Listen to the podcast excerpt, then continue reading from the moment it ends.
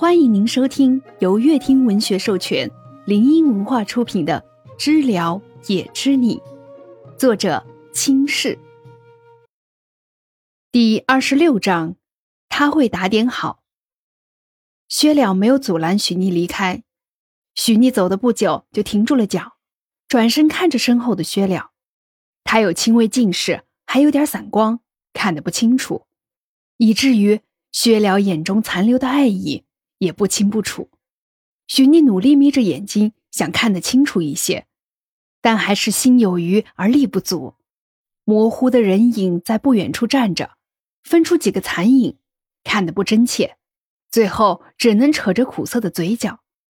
该戴眼镜的，许逆低着头走着，按着薛了给的路线，很成功的走出了小区周围。下一班还有十分钟啊。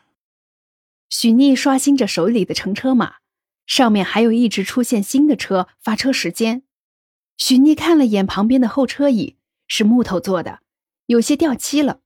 许逆往后站了点弯下腰，用手轻轻碰了碰木板，是潮的。但许逆还是坐了下去。这边都没什么人，这会儿来等车的除了许逆就没了。在等车的过程中，实在无聊。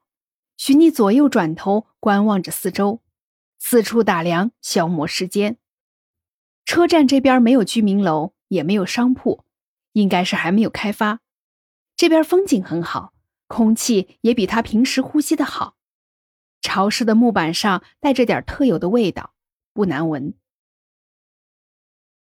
许逆低下头看着左手边的后车椅，两个后车椅明显的颜色不一样。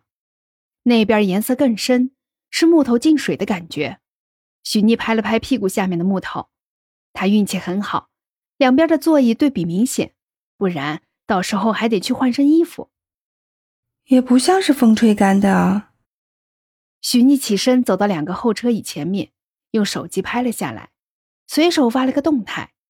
这年头，椅子都内卷起来了，一个暗着色，一个颜色偏黄。可能阳光更偏爱许妮坐的椅子吧。许妮又坐回去继续等车，他等的时间已经超过了十分钟，车却一直没有来。许妮站起身子，往马路那边探头望着远方，没有车冒头的迹象。找过客服，许妮才知道，因为这边位置特殊，人烟较少，住这边的人不多，再加上这边也比较偏远。大部分住户都有车代步，很少有坐公交的，所以这边的公交时间改成了三十分钟一班。许妮当时就想把公交车站砸了，这不是赤裸裸的仇穷吗？什么车？啊？许逆在这儿等的这几分钟里，除了一辆摩托和几辆自行车之外，就没见着什么车了。奈何这边真的不会有出租车。他只能耐着性子继续等着，这还不知道有几分钟来的车。许逆心如死灰的坐着，看着环境，他越发觉得这边好看，但也有种凄凉的味道。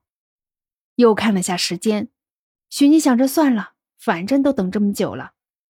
他站起来，对着周围拍了几张照片，又坐在后车椅上自拍了几张，正好能透过站台拍到后面的样子。没拍完，车子就来了。许妮多少有点不敢相信，但还是扫码上车。公交车里没有一个人，恰好给了许妮一种想法：这好像是只为了他才发车的公交车。薛了见许妮拐弯了，才跟上。他没回家。自从许妮到了自己视线以外，他真的放不下。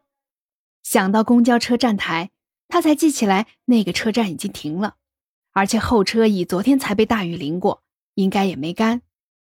跟上许妮之后，薛了一直保持着能看见背影，但是又不会让许妮发现的距离。在路上，他找了些人，找到公交车站站台的负责人，付了钱，单独开了一班车，顺便还找人提前去把座椅弄干了，有种跟踪的罪恶感，因为好像是做了错事儿。薛了总感觉许妮在不停的回头看。他不想被发现，这种情况下绝对不行。许妮等车，他比许妮还急。可以提前把车发了吗？提前十分钟可以吗？薛了打了电话给客服中心，客服中心又转给了负责人，直接挑明了事情。薛了二话不说就把钱转了过去。他看到了许妮发的动态，还是第一个点赞的。看着这条动态，薛了心里松了口气，没被发现，心里也有了点满足，嘴角不听话的勾起了一个弧度。去弄干座椅的人给他发过消息了，说人来的有些早，没来得及全弄干。薛了是躲在槐树后面的，挡得很严实，除非他露出头。但他又想了想，以许逆那个势力，好像也不用担心自己会被发现。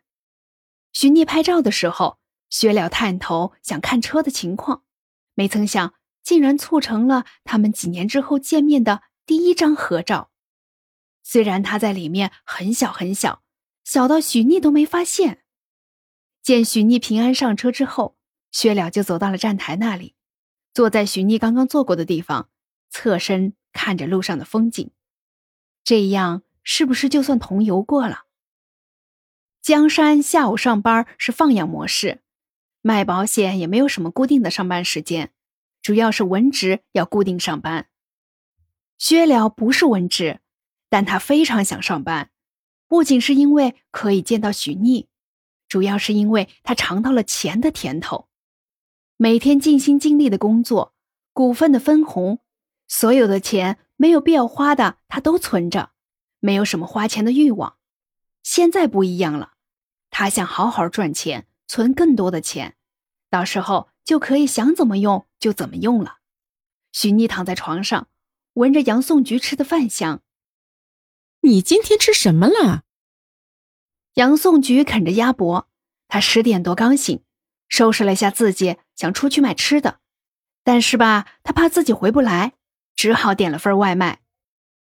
忘了，许妮在床上打滚她现在只关心薛了几点下班，这关系他午睡时间。你有固定的上班时间吗？他发的消息已经过去很久，但是没有回复。许逆也不知道能不能睡。许逆实在受不了杨颂菊吃的那么香，闻着香味儿跑了过去。我想睡觉，可是我不知道薛了的上班时间啊！许逆发疯似的啃得更用劲儿。杨颂菊啃了一半道：“我给你等着消息。”许妮脱下塑料手套，放下鸭脖，就跑上床。